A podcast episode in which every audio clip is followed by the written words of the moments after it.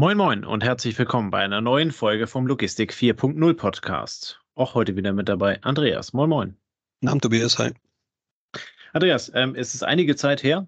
Ähm, da haben wir mal eine Folge gemacht, ähm, die hieß, glaube ich, von 1PL bis 5PL bis 6PL, irgendwas in der Gegend. Ähm, da sind wir mal ähm, etwas genauer auf diese Begriffe eingegangen, die ja erstmal standalone äh, ehrlicherweise relativ wenig sagen. Ähm, wir haben dazu die eine oder andere Nachfrage bekommen, weswegen wir uns dazu entschieden haben, doch nochmal etwas genauer drauf zu schauen. Und genau das ist auch heute unser Thema. Wir wollen etwas genauer auf die 4PL-Logistik drauf schauen, ähm, die Fourth Party Logistics, ähm, und äh, wollen äh, ja letztendlich im Rahmen von so einer Basic-Folge in zehn Minuten vielleicht einmal kurz ähm, erläutern, was ist denn eigentlich 4PL? Ähm, was steckt dahinter? Was passiert logistisch gesehen? Und äh, für wen ist es dann halt eben am, am Ende überhaupt ähm, relevant. Insofern äh, die eröffnende Frage an, an dich, was ist denn ein 4PL-Dienstleister? Was macht er?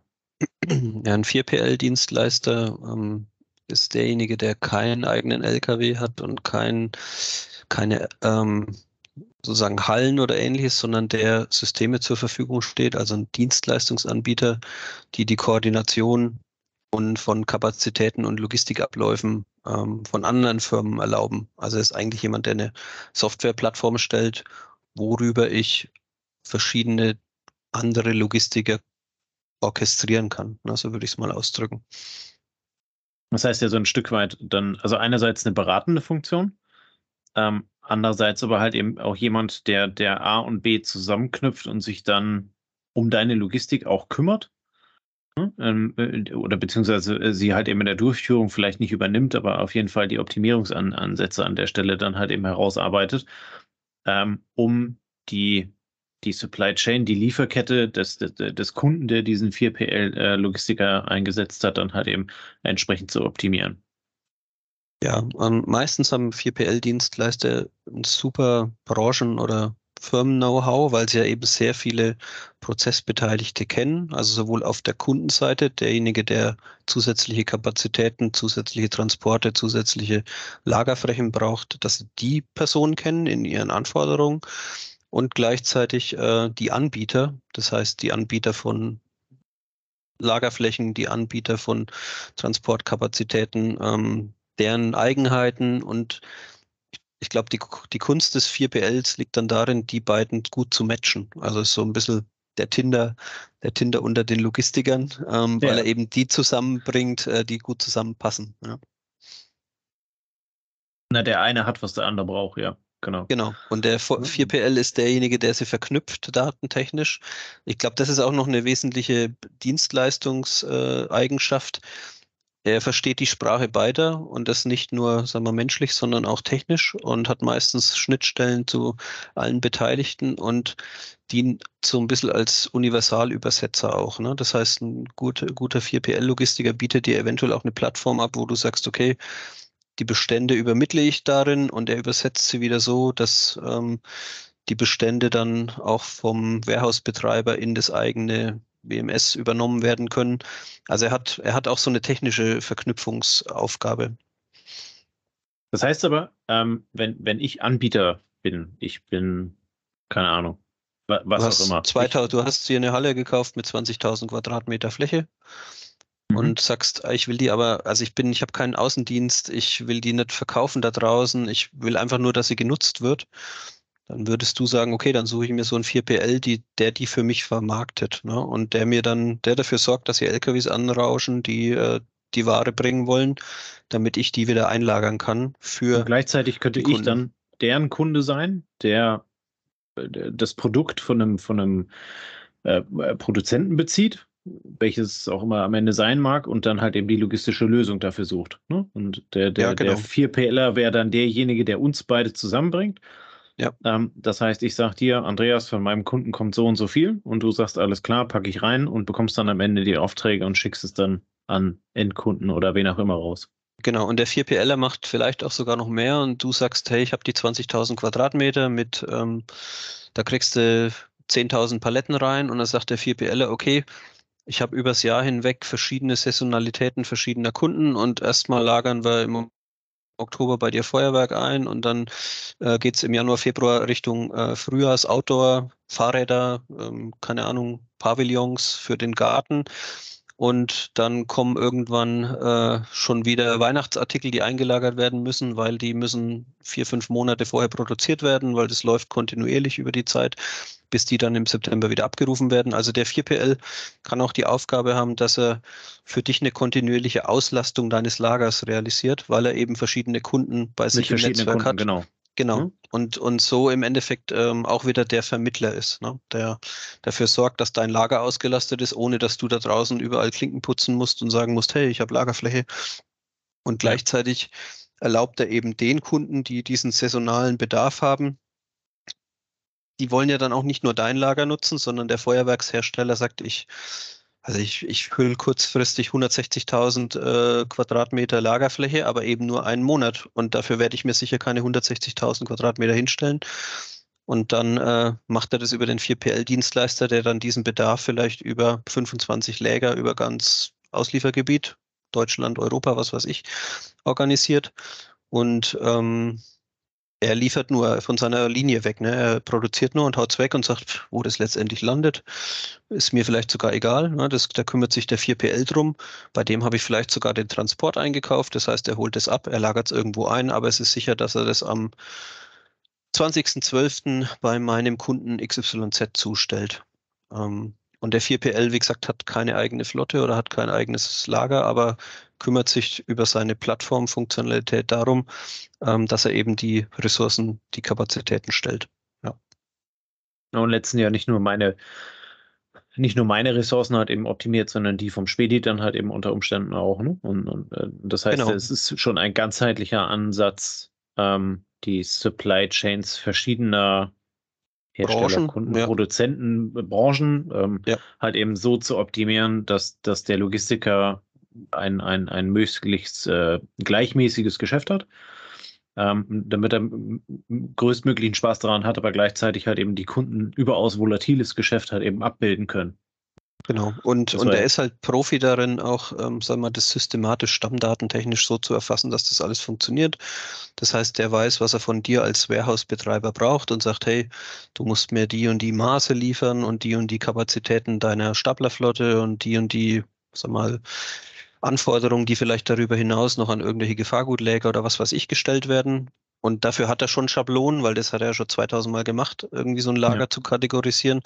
Und dann landet es auch qualitativ da, wo der Kunde das braucht, damit es im Ablauf keinen Ärger gibt. Und mhm. so kann er auch für Know-how-Transfer sorgen und sagen, hey, wenn es dir jetzt dort und dort noch die und die an der und der Schraube drehst, dann können wir dich da und dafür auch noch qualifizieren und ähm, dann kann er dir auch Zusatzgeschäft besorgen ne? oder vielleicht deine Stärken hervorstellen und sagen, also wenn du noch mehr Lagerfläche hättest, äh, mit den XY-Kunden funktioniert es gut und die hätten Interesse bei dir noch mehr einzulagern, weil in deinem Umfeld relativ viele Kunden sitzen. Und so kommst du halt in ein Netzwerk rein, was du wahrscheinlich als einzelner, als einzelne Person, die nur ein Warehouse mit x tausend Quadratmeter hat, würdest du so ein Know-how ja nie ansammeln. Ne? Du würdest nie auf so ein Netzwerk Zugriff haben. Und dafür sind die 4PL halt ziemlich gut. Ja. Hm. Ähm, jetzt sind wir in der Basic-Folge. Ich glaube, erklärt haben wir es ganz gut. Ähm, trotzdem würde ich ganz gerne die Frage einmal noch diskutieren und stellen. Ähm, was, was sind denn so die Hemmnisse bei, bei 4PL? Weil, also ich überlege gerade, wenn ich die mehr oder weniger die Verantwortung für die Auslastung meines Lagers an jemanden anderen abgebe, ne? ähm, bin ich dann noch Logistiker oder bin ich am Ende nur noch Erfüllungsgehilfe? Ähm, das, also das, das passiert ja bei dieser 4PL dann am Ende. Du greifst auf Netzwerke zu, auf die du üblicherweise keinen Zugriff hättest. Gleichzeitig gibst du aber halt eben auch ein Stück weit deiner kompletten Verantwortung ab. Ja, komplett würde ich mal in Frage stellen. Kann, du kannst ja auch sagen, ich gebe einfach nur 25 Prozent Kapazität ab. Mhm. Und da kümmert er sich drum. Ähm, Nachteil ist natürlich, es muss einer mehr dran verdienen. Ne? Also dafür, der 4PL lässt sich auch bezahlen für das, was er tut. Ja, klar. Ähm, und kostentechnisch ändert es am Ablauf erstmal nicht viel. Ne? Also wenn du 1-1 mit dem Kunden, der den 4PL bezahlt, im Kontrakt wärst und die Abstimmung wäre easy, dann wäre es günstiger, wenn man direkt zusammenarbeitet. Ne? Da brauchst du keinen Matchmaker, wenn du eh schon weißt, dass du zusammenpasst. Ähm, aber die Flexibilität geht halt verloren für alle Beteiligten. Die, wenn du, wenn du eben nur eine Handvoll Kunden kennst und die Kunden kennen nur eine Handvoll Dienstleister und alle sind so ein bisschen gefangen in ihren Routinen ähm, und da ist das Netzwerk zu klein, als dass es diese großen Schwankungen abfangen kann, dann, äh, dann ist das wieder ein Argument für den 4PL. Also er hat halt einfach einen ja. Netzwerkeffekt, der ist nicht wegzudiskutieren und je stärker sich so ein 4PL als Branchenstandard etabliert, desto desto safer wird sein, sagen wir, sein, sein Standing und desto mehr hat er, ist er unersetzlich, fast eigentlich dann ja. schon, ne? Ja.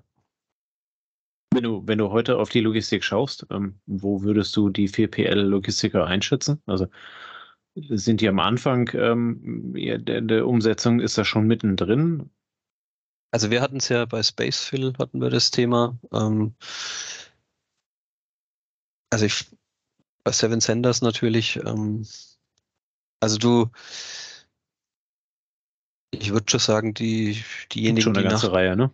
Ja, und die sind auch etabliert, würde ich mittlerweile ja. sagen. Ähm, und vor allem schaffen sie sich jetzt in dem etwas raueren Umfeld für Startups auch, also ist dann Survival of the Fittest, ne? wer, ja. wer bisher am weitesten gekommen ist, der behauptet sich jetzt. Wer sich da in dieser schweren Zeit behauptet, hat dann wieder eine gute Ausgangsbasis, wenn es wieder aufwärts geht. Ähm, also ich würde schon sagen, die gehören heute zum Werkzeugkasten des Logistikers dazu und der sollte da den einen oder anderen einfach kennen und wissen, dass er darauf zugreifen kann, wenn Volumen wegbrechen, wenn er Lagerfläche über hat, wenn er auf einmal ein hohes, äh, eine hohe Schwankung hat oder auch, wenn er sagt, ich muss bei mir feste Kapazitäten abbauen, weil sie sind einfach nicht mehr ausgelastet und da muss ich aber die Spitze irgendwo unterkriegen und die habe ich nicht mehr bei mir unterbekommen. Also Du hast ein Lager mit 40.000 Quadratmeter und sagst, das, ich kann das dauerhaft nicht halten, es ist nicht ausgelastet. Ich wechsle auf einen 20er und ich habe aber eine Spitze mit 32 jedes Jahr drin und dann muss ich halt die 12 irgendwo anders abdecken für vier Wochen und dann ist der 4PL ja auch wieder Ausgleich ähm, und eine Möglichkeit zu sparen, weil du deine festen Assets, die du nicht auslastest, dann eben reduzieren kannst. ja. ja die Idee finde ich sehr smart und sehr charmant, ne? zu sagen, ähm, ich besinne mich auf das, was, was ich unter Umständen kann und gebe halt eben einen, einen Prozentsatz von dem halt eben ab, was dann quasi die Peak Season ist. Ähm, wie auch immer die genau aussieht, wann auch immer sie ist und wie lange sie auch immer ist, aber das kann ich dann halt eben entsprechend auslagern und muss mir dann im umgedrehten Fall keine Gedanken darüber machen, wie ich halt eben meine leeren Flächen oder meine Kapazitäten halt eben ausgelöst, äh, also äh, aus, ausgelastet bekomme. Genau, und im besten Fall hat man sich mit dem 4PL mal unterhalten, bevor man ihn braucht. Also so nach dem Motto, ich, ja. wir machen uns mal bekannt, wir gucken, was der kann. Also das ist wie, du willst was kaufen, du willst ein Auto kaufen und versuchst es ohne Internet. Ja, das ist ja heute ja. auch äh, schwer denkbar. Und dann, wenn du das wirklich versuchst, dann hast du halt einen Umkreis von 50 Kilometer, wo du am Sonntag 20 Autohändler abfahren kannst. Aber wenn du dich einmal connected hast mit Plattformen, äh, muss man ja. mobile.de oder was weiß ich, dann ist es hier genauso. Wenn du dich connected hast, wenn du dir eine Meinung dazu gebildet hast, wenn du weißt, wie du das bei dir in deinem Spiel einbauen kannst, ähm, dann, dann, dann wird es zu einem Werkzeug und du kannst hingreifen oder kannst es liegen lassen. Und von daher würde ich sagen, es gehört halt eigentlich dazu, dass man sich damit mal beschäftigt und mal guckt, wie die Leistungsspektren sind und schaut, ob das zu einem passt oder nicht. Ja. Okay, cool. Dann haben wir es, glaube ich, wieder ganz gut beschrieben. Ähm, und äh, ja, wir sind dann gespannt auf euer Feedback, ob das eure Fragen beantwortet. Ähm, wenn, wenn nicht, äh, gerne nochmal weiterfragen, dann gehen wir nochmal vertiefend drauf ein. Ähm, und ansonsten gab es auch, glaube ich, zu, äh, zur 3PL noch diverse äh, Geschichten. Da werden wir dann in der nahen Zukunft einmal drauf eingehen. In diesem Sinne, vielen Dank für eure Aufmerksamkeit, vielen Dank fürs Zuhören. Wir wünschen euch einen schönen Freitagabend, ein schönes Wochenende und wir hören uns nächste Woche wieder. Bis dahin, ciao, ciao. Servus. Das war eine neue Folge des Logistik 4.0 Podcasts. Wir möchten dir helfen, neue Themen im Bereich der Logistik zu entdecken, zukünftige Entwicklungen und Trends kennenzulernen und dich mit anderen Logistikern zu vernetzen. Um regelmäßig zu neuen Folgen informiert zu werden, werde Mitglied in unserer Gruppe Logistik 4.0 auf LinkedIn oder folge den Logistik 4.0 Profilen auf Twitter, Facebook oder Instagram. Unsere Folgen werden mit Hilfe unserer Patreons produziert. Besonderer Dank gilt dabei unserem Patreon 4.0 der Firma Bord. Weitere Informationen, wie auch du unseren Podcast unterstützen kannst, findest du auf unserer Homepage logistik4.0.de. Hast du einen interessanten Themenvorschlag oder möchtest du dich als Interviewgast bewerben? Kontaktiere uns per Mail an logistik 4.0 at gmail.com. Bei persönlichen Kontaktanfragen an uns schreib uns gerne dein Anliegen dazu, damit wir wissen, wie wir diese Anfrage einordnen können und dich unter dem täglichen Spam schnell herausfischen können. Vielen Dank und weiterhin viel Spaß mit unserem Logistik 4.0 Podcast.